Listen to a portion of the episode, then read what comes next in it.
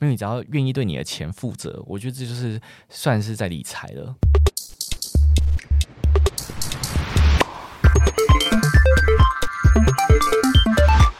你怎么知道你走的路、做的选择正不正确呢？想不到吧？让我们透过来宾真心话、团队故事，让更多微弱却真实的渴望有机会落地。把音量打开，接收你的讯号吧。本集节目感谢正成集团赞助播出。正成购物的九九购物节活动即将截止喽！如果你有摄影直播器材的需求，又或是想为自己的配备升级，购入更优秀的灯光脚架、包包配件，你都可以在正成集团的官方购物平台 CSE Mart 正成购物购入享优惠。和我一样也是选择障碍的你，也不需要担心。这次啊，他们特地为了 YouTube 及 Podcast 的创作者们设置了专属的推荐专区。如果你是新手，不知道买什么更适合，又或者你是专业的 Podcaster，想购入最新上市的 Rodecaster Pro，都可以直接在这边找到相关优惠资讯及链接，我们放在资讯栏里，也可以追踪他们的 IG，掌握最新优惠资讯。有兴趣的大家，赶快上去逛逛哦！欢迎来到理想讯号，我是柯克，我是周乙。你平常会检视自己的人生状态有哪些成就或者是挫折吗？我们这一季除了分享好好团队的失败故事，我们也邀请到各界来宾，还有好好平台上面的创作者们来节目上面分享他们的经验。今天我们邀请到理财型的 YouTuber 李勋一起来和我们聊聊天。那我们欢迎李勋。Hello，大家好，我是轩力李勋。Hello，我们对你很多的印象啊，都是理财型的这个 YouTuber。然后其实你是非本科系的嘛？对啊。对，然后而且很特别的一个案例是你二十五岁就存到了一百万。嗯，对。我之前看你的呃影片，你有说你毕业前的时候有发愿，你希望你出社会的时候，你一定不要做。坐办公室的那种上班族，对，那也很开心，你就是如愿了。嗯嗯嗯嗯。但我很好奇哦，就是你有出书了嘛，然后又有开课一些经验，那 YouTuber 这个职业是你一直以来就是有规划的吗？我觉得算是误打误撞，因为因为我本来就读电影系嘛，然后我那时候只是单纯不想要再继续做以前的工作，因为我觉得太痛苦了。其实我以前觉得，因为我是读电影，所以我出来就是一直在拍片，就是拍广告的幕后工作人员。然后那个时长是有时候拍一支广告可能要到二十四小时，就是都在工作，然后或者是有时候可能要拍超过二十四小时，然后呃时间。可能中间只能休息，可能六七个小时就要去接下来这个工作。对我来讲，这个工作我觉得是我在用生命燃烧 的一份工作，所以我就觉得不行不行，我我再做下去我可能会死掉。所以我就想说，我是不是可以转换看看别的跑道，然后又刚好是我可以呃尝试去做，因为刚好我那时候我朋友有人在做 YouTube，然后做的还算成功，就有一点收入。想说，哎啊，我们都同科系，为什么可以做不能？所以刚好我那时候室友。买了一台相机，但他好死不死又都没有在用。我说：“哎，太好了！”所以说：“哎，那你相机可以借我吗？”我就自己来拍。但我那时候其实单纯就只是想说试试看啊，有就。有就很好啊，没有也没关系，所以就当成兼职在做。所以一开始我就是随便乱拍。如果大家去看我很早前影片，会发现跟现在影片大概风格很不一样。因为以前我就是尝试很多不一样的人设，然后以前比较嗨，就是呃，因为我觉得以前好像。不讲好笑的话，好像大家不想看，所以我就会假装很嗨。可是我现在看就觉得好尴尬，完全不想要回去看。然后，可是之后就觉得这种这种人设我装不下去，所以刚好后面有转型，就是分享一些存钱省钱，然后有转型成功，就觉得哦还好，然后又不用花钱，就是太棒了。原来经历了一个转型的过程，对对。那你现在怎么定义自己的人设？我觉得我现在人设就是小资。主就是我很爱省钱，很爱省钱这一点是完全跟我符合，就我不需要去装什么事情。那以前我可能就是要装嗨，或者是。呃，讲一些我可能平常不是我会讲出来的话，我就觉得有点累。但是现在就是分享信用卡、分享省钱、存钱跟投资，我都是会照自己的经验去分享，所以我就觉得这样子反而比较不会那么累。然后其实，在 YouTube 后台都会看到大家最常搜寻你几个东西，那我就是小资族啊，然后信用卡、数位账户啊、理财，类似这种。所以这几个关键字跟你本身也很相符。对对对对对对，太好了。那对你来说，成为 YouTuber 后，对你的生活或是人生规划有产生什么样的影响我觉得对人生规划、生活，其实我一开始在拍影片的时候，我是很害怕大家知道的，因为我是那种没有成功我就不想要讲出来的，因为我会害怕人家一直问你说：“哎啊，你那个影片怎样怎样？”啊，如果失败，我就也不好意思说：“哦，没有，我没有在拍。”我就觉得很尴尬。可是殊不知，呃，就我刚开始在拍的时候，我连家人都没讲。然后我不知道我爸妈他们哪边知道，就是我在拍影片。然后一旦爸妈知道，就全亲戚的人都知道。就有一次我就参加婚礼，然后我姑丈就跑过来说：“哎，听说你在当网红？”我说：“呃，也也也没有，没有红，没有红，就是我在网络拍片。”然后其实，在那个时候我就想说：“哦，原来单纯只是拍一支，就开始在网络上发一些东西，就会被人家注视到。那其实现在也是，呃，因为毕竟订阅有三十万，所以还是会有非常多人。”呃，会有喜欢你的，也会有不喜欢你的。我觉得对生活上面最大影响，刚开始会比较不适应的是，原来就算你那么认真在做自己的事情，世界上还是会有讨厌你的人。所以我在那个时候一开始有一点不太适应，说我又没有得罪你，为什么我要被你这样说闲言闲语？但之后就觉得，反正影片也不是属于你自己的人生，它就只是你一个缩影，所以他们没有办法透过影片就去了解你这个人。后面我反而就比较不会那么在意。那因为其实我是有一个，我是有不少忠实黑粉，就是他们会开 很多分身账号来洗到站，然后留言什么的。一开始我就觉得为什么要这样子对我？我我其实之前有受到影响，心情上面。但你只要受到影响，他们就会越开心，他们就觉得他们得逞。但后面我就觉得我当笑话看，然后有时候还会留言给他们，就跟他们互动。但只要我留言，他们就不会继续留。我就想说，好好无聊。但因为因为其实我觉得有时候这个反而是，如果你用另外一种方方式去跟他们呃互动，反而会会让你加分，因为他观众会觉得哇你 EQ 好高，怎么有办法这么有趣跟他互动？所以我会觉得反正呃你就去专注做你自己的事情就好了。那在生活上，其实有时候我反而很怕被认出来哦，就是因为我像我举例好了，我前阵子去看皮肤科，然后就是我长湿疹，然后又刚好是就是。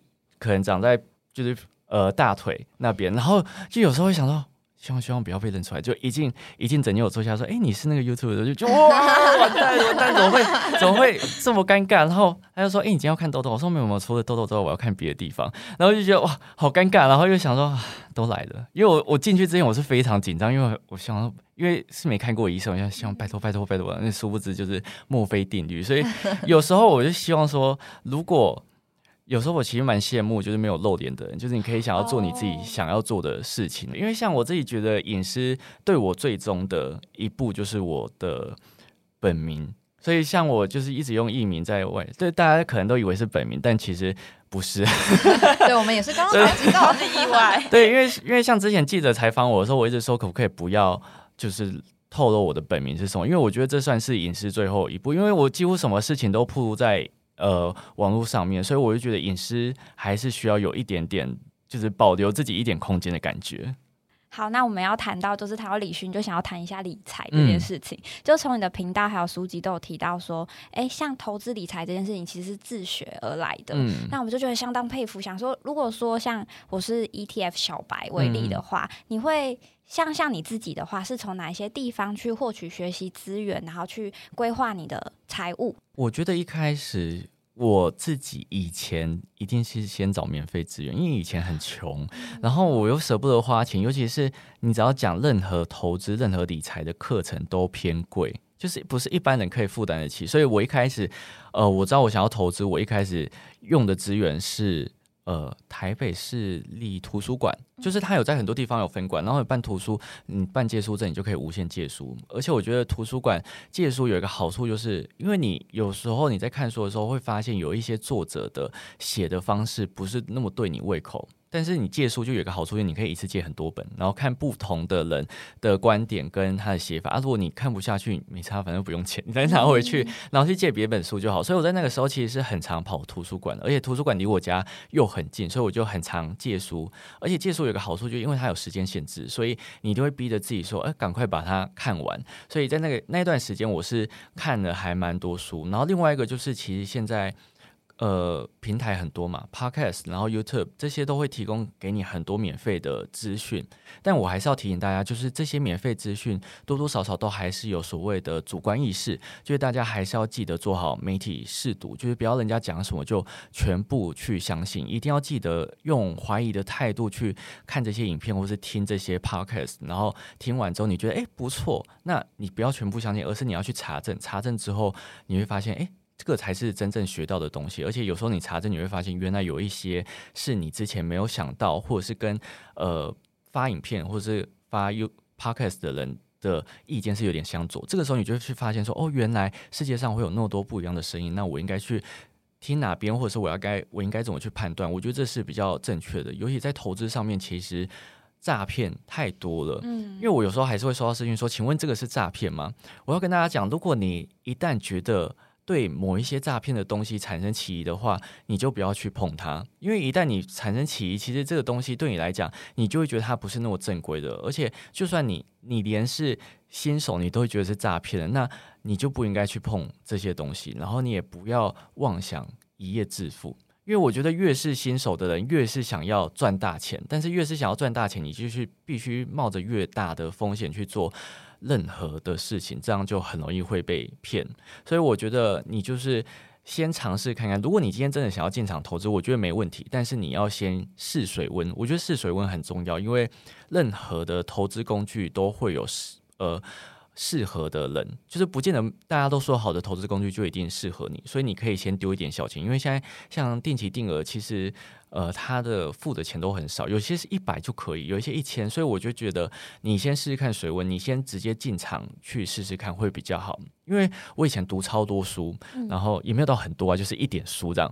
然后巴菲特最有名就是别人恐惧我贪婪嘛，可是当你真的实际进入到市场，我觉得。那想法是不一样的，因为之前二零二零股灾的时候，我就想哇哇，别人恐惧我贪婪时候要来，终于终于等到这一刻，就殊不知就是别人恐惧，我就跟着恐慌，就完蛋完蛋怎么办？怎么亏那么多钱？我真的太害怕，所以我就觉得如果没有经历过那一段时间，我完全不知道原来实际发生的事情跟你读到理论是两回事。我我常常很很常讲说，这就跟谈恋爱一样，你看什么什么一堆什么恋爱舆论，按你实际谈恋爱跟。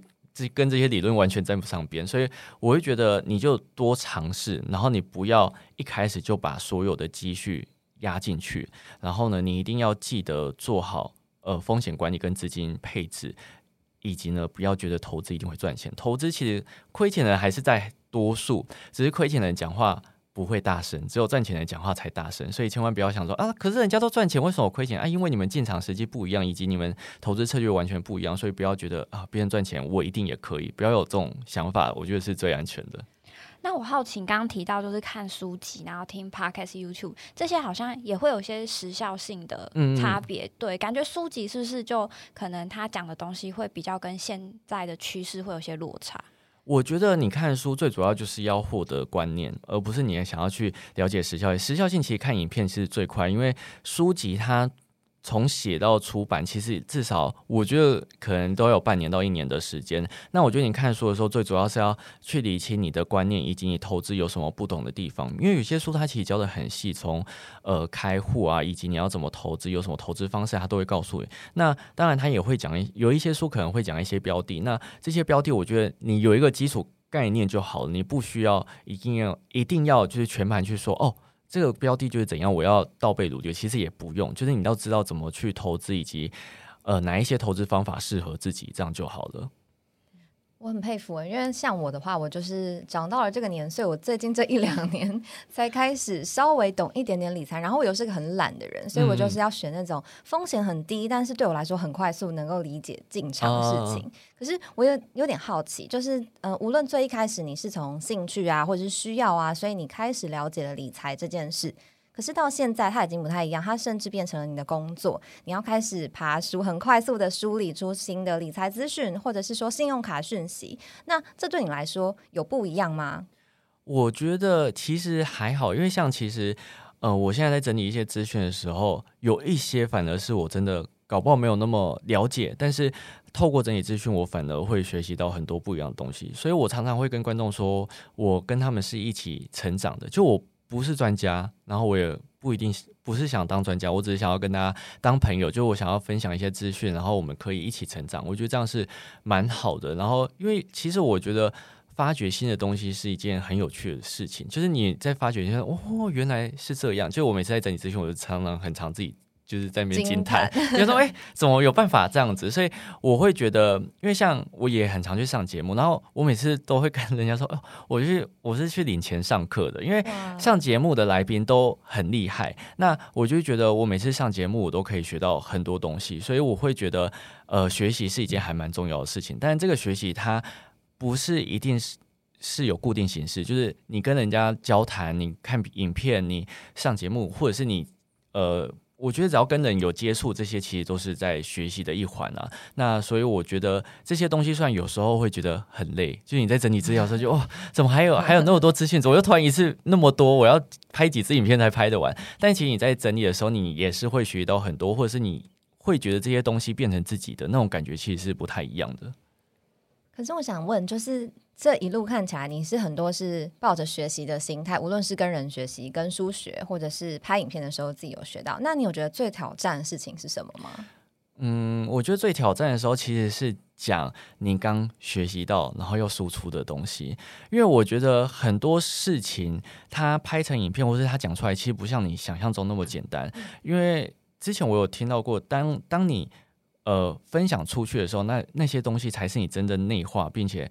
呃，得到的东西，因为有些东西你可能单纯只是看过，但是看过之后你不知道怎么输出，它其实不算是真正有效的学习。所以我觉得刚对于刚学习到的东西，然后又马上分享给大家，我觉得这对我来讲是比较挑战的。而且我就是讲话我会一直卡词，就因为因为大家可能看我影片很顺，但是我要跟大家讲，就是通通都靠简介，因为因为我没有读稿机，所以我也不会写逐字稿，就是我就看就是大纲。就是我看了一个大纲之后，我就大概知道要讲什么，但是有时候就会讲很不顺，或者是有一些专有名词，我要讲要解释到底要怎么解释会比较好。因为我觉得我的影片比较像是那种把比较复杂的东西简单化给大家。那这个时候你要去思考到底要怎么讲会比较顺，然后观众也听得懂。因为有些时候是连我自己都觉得啊，怎么那么难？然后我就要去想说，到底要怎么把它梳理会比较顺一点点。尤其像现在。呃，各家银行都越来越喜欢玩文字游戏，就觉得好累哦，可不可以不要再这样？这时候就很需要一个能够帮我们化繁为简的 YouTuber，对，因为我自己也是听不太懂这些东西的，对。那我也觉得很好奇哦，就是因为呃，你曾经好像说过，你觉得钱啊跟职位没有办法去定义你的成功，或者是说你的成就，但是。反过来问，就是那你曾经遇过什么样的挫折或者很沮丧的事情，让你来思考这个成功的价值？哦，就是有一次呢，我我我我先讲，这个不是针对针对某一个事情，而是我觉得有一些人跟人之间的相处，呃，会让你觉得有一点挫败。就是我，其实我刚开始在去年还是前年的时候，我有开始接很多学校校园的演讲。那我觉得演讲对我来讲是好的，因为我讲的都是很基础入门的呃理财观念。对，然后那个时候我就觉得理财很多学校没有教，那有人愿意找我去分享，我觉得是一件好事，就是用基础的方式让他们了解钱到底是什么。但呃，在有一场演讲结束之后，就是某一个学院的院长，然后他就对着学生说啊。讲讲师讲那么浅也能上来讲你，我觉得你们学生都可以上来分享。在那个时候，我就觉得我好像只是一个就是临时被找来的人，而不是我真的是一个有什么专业的人。所以在那个时候，我觉得对我来讲是有一点挫败的。然后也我我必须说，那个那件事情对我来讲是造成有一定的阴影存在。我就觉得，那我是不是要更厉害，或者是我应该要做到什么样的事情，我才配得上去？跟大家分享，或者是去演讲这件事情，但我之后觉得，其实我不一定真的要做到什么事，或者是做到怎样的事迹，我才有资格去跟大家分享。只要我自己愿意，呃，把这些事情讲出来，只要我自己愿意分享，或者是我自己愿意用我自己的经验去改变，可能在台下，可能只要有一个人愿会被我改变，我觉得这样就是一个好的事情。所以我之后就反而不会去计较那么多，我就觉得反正今天早有人找我演讲，我就是。会努力的把每一场演讲都讲到最好，然后准备好。那如果说今天台下有一个人因为我的演讲而改变他的人生，我就觉得那我这场演讲就是成功的。所以我会觉得一件事情成不成功取决于你自己的心态。那我自己都觉得钱啊，因为你跟别人比钱，你永远比不完，就一定有人比你更多钱，一定有人是白手起家，有人是靠父母。我觉得这都没关系，反正你怎么比你都比不完。但是，呃，你也不需要去比职位。你只要觉得你在当下做的每件事情，你愿意对你自己做的事情，你愿意对你说的话负责，而且你愿意对你的人生所讲呃做的每件事情，然后你问心无愧，我觉得这样就算是成功了。对我们这一季在聊的是失败嘛，然后我们也发现说，就其实你真的比较永远都比不完。嗯，但更想要了解的是，你刚好说到你中间的这个心态的转换，就是你你会开始有一些挫败，然后挫折，但到你。转换心态，觉得说哦，你为自己努力负责就好。中间你怎么过来的？就是撞墙啊，无限撞墙。就因为我在那个时候，我必须说这件事情有烧上低卡，那一旦烧上低卡，这件事情就是 永无止境，就是很可怕。然后就是下面就会放大你讲的事情，就是我可能 Instagram 上面打卡学校错误啊，因为。呃，反正他们学校有改过后面的称谓，然后我可能就是错，就是我是用不小心用到他们旧的称谓，然后就被放大，然后就说啊，为什么不出来道歉？然后我就还真的道歉，然后反正因为我不想要让这件事情无限放大，然后我就觉得呃，反正下面留言就会偏难听，然后你就会觉得为什么我明明就是因为这些东西你都一定会先事先给学校，然后学校也都要知道这些事情，但为什么我要受到这些对待？所以在那个时候我就有一点自我反。自我显示说，所以我是做错哪边吗？或者是我是哪边没有做好，所以会被学校这样讲。我在那个时候其实就有在思考，说是我地位不够高，是不是我存的钱不够多，或者是是不是我没有呃一定的名声，会让大家觉得是不是我太年轻？就我那时候其实一直在思考，我年纪是不是太年轻，或者说我是不是长得太年轻？所以他们就会觉得，因为我觉得年纪在于。呃，发言权上面是有一定的影响力。你一旦年纪越大，其实大家会对你越生信。可是我在那个时候，其实跟那些大学生年纪其实没有差太多，所以他们会觉得，凭什么一个比我才可能大几岁的人就要在台上演讲？我为什么要听你的话？所以我在那个时候就是思考很多不同的原因。但到后面我就觉得没关系，反正至少还有还是会有学校愿意找我去演讲。那在每一次的演讲。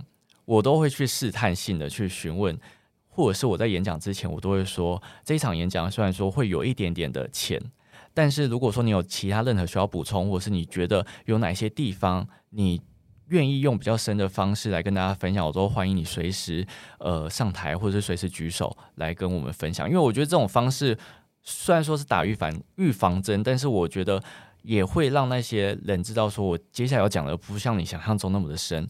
所以，如果说你愿意分享更深，或者是你有其他的知识愿意跟大家讨论，我觉得这是一件好的事情。所以我到后面就改成以这种方式演讲。然后，其实在那段时间我接演讲的时候，我都有点害怕，我就会直接问说：“哎，我这次是讲基础理财哦，你要先确定再找我。” 他说：“哦，我知道，我知道，我知道。”我说：“哦，好好。”然后我就说：“请问是要？”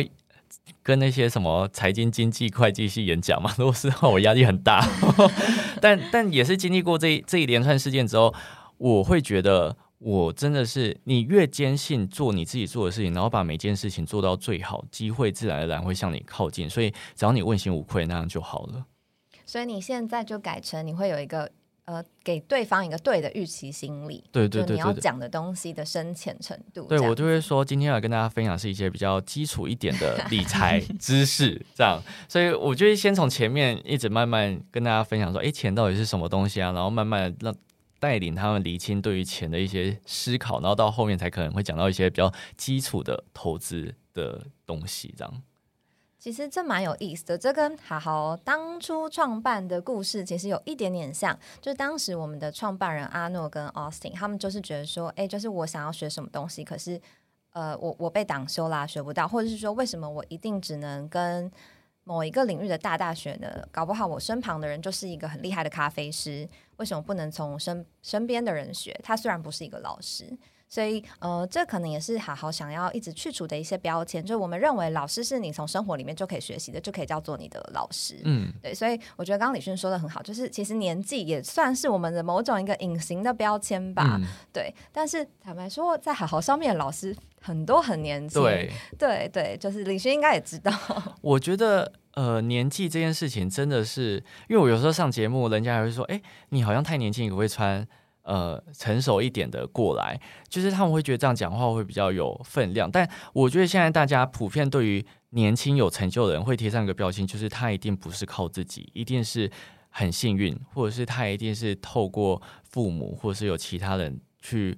去帮助他，而不是他自己白手起家。我觉得大家很容易会有这些印象，但我觉得现在都都二十一世纪，已经已经那么多人都很年轻就已经很有成就了，所以我觉得大家不要把自己就是眼光那么狭隘。就是你，我觉得大家就多 多看吧，然后不要去随便的贬低别人，别人做得到，我觉得就尝试吧。如果你真的做不到，你就不得不去佩服他，真的很厉害。你五年前有想过你现在是这个样子吗？完全没有哎，因为因为我我就不知道自己会不会成功，我就想说有就有，没有就就算，就继续拍片。所以如果不当 YouTuber 的话，你可能会继续拍片。呃，我。我不知道哎，因为我 我其实，在那个时候我已经有点在悬崖边缘，就已经想说到底要做还是不做。然后可是不做的话，你又只能回去当上班族。可是我又不想当上班族，所以我在那个时候就有一点非常两难。但我觉得就应该算是我，我不得不说我自己真的蛮幸运的。就我在那个时候分享，然后刚好拍影片，又是刚好没有那么多人分享的内容，然后又一路做到现在，可以做自己真的诶喜欢分享的事情，这样。之前好像有说，就是你好像有生一场病，因为我看到你说你有一些观念上的调整。嗯嗯。那那个观念上跟金钱有关吗？或是跟人生的职业发展有关吗？我觉得跟钱蛮有关的，因为其实我之前我其实是一个一直以来都很省，就算我收入上升，我也不会真的花很多钱去做某一些事情，因为我会觉得钱这种东西就是。得来不易，其实不管怎样，你赚钱就是还是都很辛苦啊。所以你在花钱的时候，你一定会相对来说觉得有一点心痛。但是在那个时候，我一直以为我的生活我很满足了。其实我觉得，我之前都会想说，嗯。如果我明天就死掉，那我现在想做什么？那我就想一想，嗯，好像也没有，然后就继续剪自己的片。可是当自己生病之后，你就会发现，原来一切的平凡都是那么的珍贵跟无价。因为我在那个时候，我连吃个东西，我连嘴巴张开，我都是很痛的，因为我是从口腔到我的扁条线到喉咙，通通都是。发炎化脓，所以我基本上没有办法吃太多固体食物，基本上是没有办法，就只能吃流流质。然后有一些流质，如果又太刺激，你会整个就是痛到不行。所以在那个时候，我就是每天都觉得好累哦。为什么要生？就是为为什么这个病？会会这样突然发生，就是一夕之间，大概两天，我我整个身体就都坏掉，然后就发烧什么的。虽然那时候很多人说你赶快你赶快快筛，我就说我真的快筛过了，就是没有。他说没有，你插的不够深，没有你病毒量不够。我说 我说不要这样，然后我就去看医生，就是因为扁桃腺发炎，然后可能自己那个时候呃抵抗力又刚好下降，所以就是病毒大肆入侵，所以整个人就是生了一场。病，然后就是也是拖很久才好。在那个时候，我就觉得，我那时候就一直在想说，哎，我到底想做什么事情？那其实之后就发现，哎，其实原来自己还是有那么多想做的事情，只是平常我可能真的是太忙，就没有把这些事情的优先顺序排在比较前面。那其实像之前，我是一直很想染头发，就是因为我以前，我觉得大家听了可能会觉得很好笑，因为我从开频道以来。到现在我是没有染过头发，但我大学的时候就染得很猖狂，就是基本上什么颜色大家想到我都染过，因为我就觉得啊，头发就是这样啊，我希望可以让人生不太一样，就是生活有一点不一样的东西。那我之前我没染，是因为我觉得好像我讲理财的，好像不是黑头发，就好像没有什么哦，要庄重对，我就觉得有这种这种感觉。可是之后又想一想啊。我又不是想要有什么专专业感，有什么好好在顾虑这些事情。然后，呃，之前我又跟设计师讨论，他说，嗯，我觉得这样子好像先不要染比较好，因为他也知道我在拍影片。然后我之后就想说，算了，我不管了，我就是生生完病之后，就是想说，我就是要染头发的时候，又马上跟设计师说，我下个月就要染。他说，哦，好。所以这个是我第一次。就是大概近七年来第一次染头发，那觉得哇，终于有一种踏出另外一步感觉。然后另外一个就是，我现在花钱只要是在预算以内，因为我我有各个不一样账户嘛，消费账户里面的钱只要够，我就还是会买下去。因为以前我其实是，就算这个账户里面还是有很多钱，但呃，如果自己会觉得舍不得，我就不会去花它。我以前是这种，但现在我就觉得啊，算了算了，反正里面其实消费消费账户里面还有钱，这个钱本来就是应该要花完，就何不对自己好一点？反正这个钱搞不，嗯，你之后又在生病，你又花不到，所以我就，嗯，还是对自己好一点。因为我那个时候我家刚好。发生就我家人陆陆续续都生病，我妈先住院，然后之后我爸要确诊，然后我爸确诊完之后换我哥确诊，然后我哥确诊完之后就换我生这场病，我就想哇，我人家是被人家下蛊是不是？就是全部全家人都都在那个时候短短两个月以内都生病，所以就觉得嗯，健康很重要之余，把握当下也是一件蛮重要的事情，但不是要鼓励大家及时行乐，还是要在有预算并且理财控制得宜的时候，适时的对自己好是蛮重要的。在有余韵的时候，要善待自己。对对对，就是小确幸可以有，但不要太多。就是还是要让自己自己不要月底吃土会比较好。不要蒙着眼消费，对对对，就骗自己说哦，我应该还有钱吧？有，我刚刚谨记在心。那我好奇，像你这样工作频率，就是你上片频率超高，你是怎么分配时间的？其实我必须说，我一整天都在 工作，但但我觉得这跟我自己个性有关系。就是身旁都会说我是工作狂，就我只要跟一些呃 KOL 朋友出去啊，然后他就说：“哦，你为什么上片要那么频繁？就你不要不要那么频繁。”死大家。对，但我 我我必须说，我这个是我自己对于自己呃的个性，因为像我自己，如果只要放假。我就算给自己定个假期，只要我是在自己的房间里面，我就觉得自己很废。其实我会觉得，哇，怎么没有做事？今天没做事，这样可以吗？然后去自己默默可能剪一起，把初剪剪完，或者默默再去继续。剪影片，然后其实我一整天的工作，我一一早一定会先把我今天一定要做的事情写上来，然后之后做完之后再打勾。那我就知道说自己今天一定要做什么。那这个一定要做的事情，基本上就跟我的排程有关。可能两两天要上一支影片，那我今天是要初剪剪一半，或者剪完，或者是我今天要做一些封面照片，然后 IG 图文啊这些，或者呃厂商合作的东西，我觉得一定要先把它写下来。然后有时候勾完，我就说，哎。怎么才五点？然后我就想，嗯，好像太早了，好像不，就是我如果在后面，我就什么事都没做，我就想完蛋完蛋，我真的是我不知道自己在干嘛。就我我我我是不工作就会紧慌张的人，所以我就是会适时就一直把工作塞给自己，然后就是一直被我爸妈。天哪，就是我们俗称的劳碌命。对，就是我没有办法放松，因为我会觉得我。除非我今天真的是去外面住饭店，我现在有开始学要放松这件事。我以前去外面住饭店，我就一定要拍片，我觉得我都花这个房间的钱，我不拍片，这个景完全不用，不拍片不就太可惜？有没有？现在我就我不太相机，我就是要睡到 睡到八九点十点，就是我要我要让自己放松。那这是我现在慢慢在学。然后现在的话，我拍片还是会拍的蛮频繁，因为我我自己本身就已经有有一个固。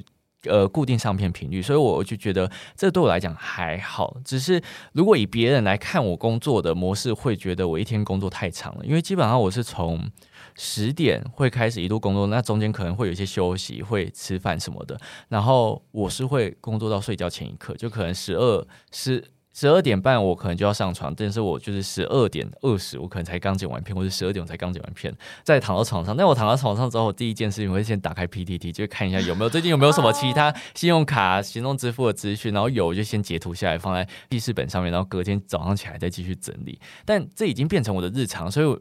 我是觉得还好，只是有在思考，是不是因为这样的模式才让我前阵子身体坏掉？所以我最近有在调整一下我自己工作的频率，不要让它那么的频繁。这样。我刚刚听到这个公司，我想说，呃，说好的健康呢？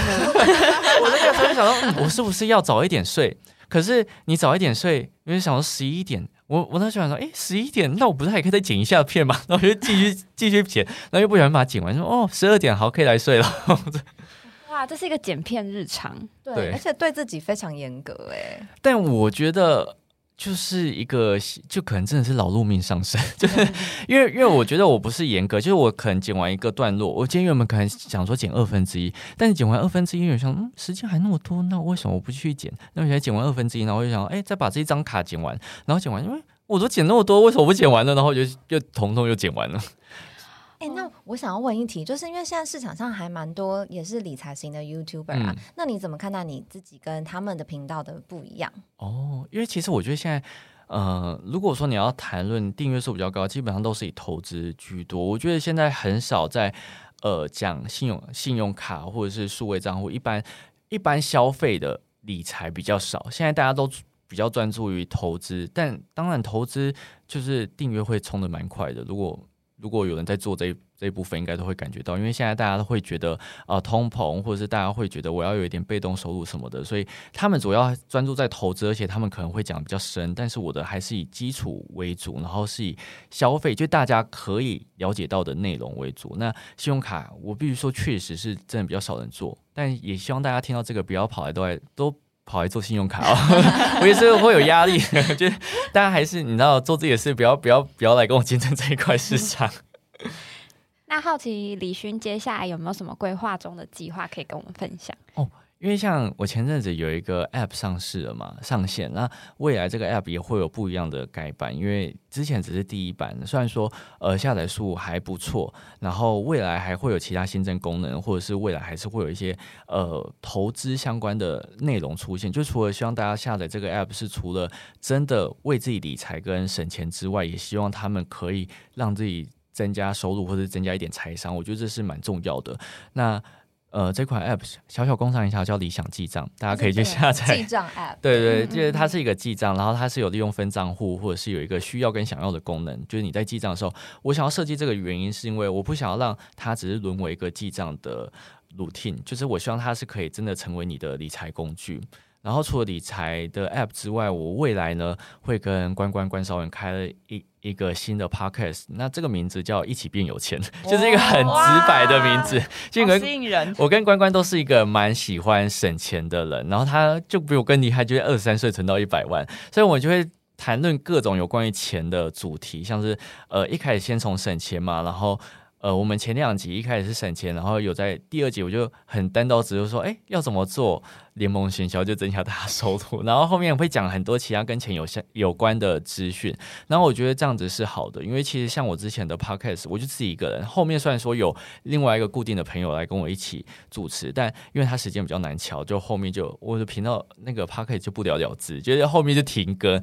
那因为我自己觉得我自己讲话太无聊了，就是我讲话很容易变成一个很认真的人，我很怕大家。听的就太无聊，所以我那时候就一直没有再继续更新。然后直到关关找我，就是一起录，我就说好，就因为他是一个很好笑的人，所以我就觉得会有不一样的火花。那如果说你有兴趣之后，呃，八月三十一号会有第一集，所以大家有兴趣可以听听看，这样。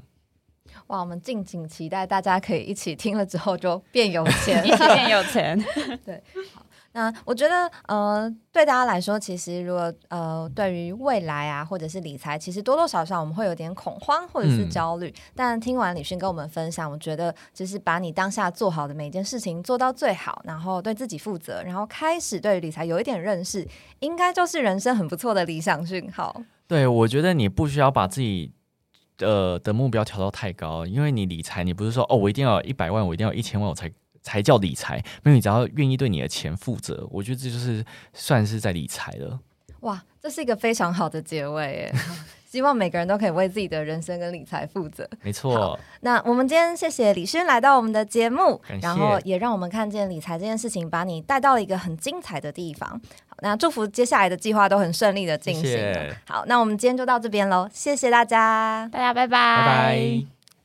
你喜欢今天的理想讯号吗？欢迎到各大串流平台留言并给我们五星好评哦。如果想要第一手知道最新节目上线快按下关注键追踪好好的 ig 我们下次见。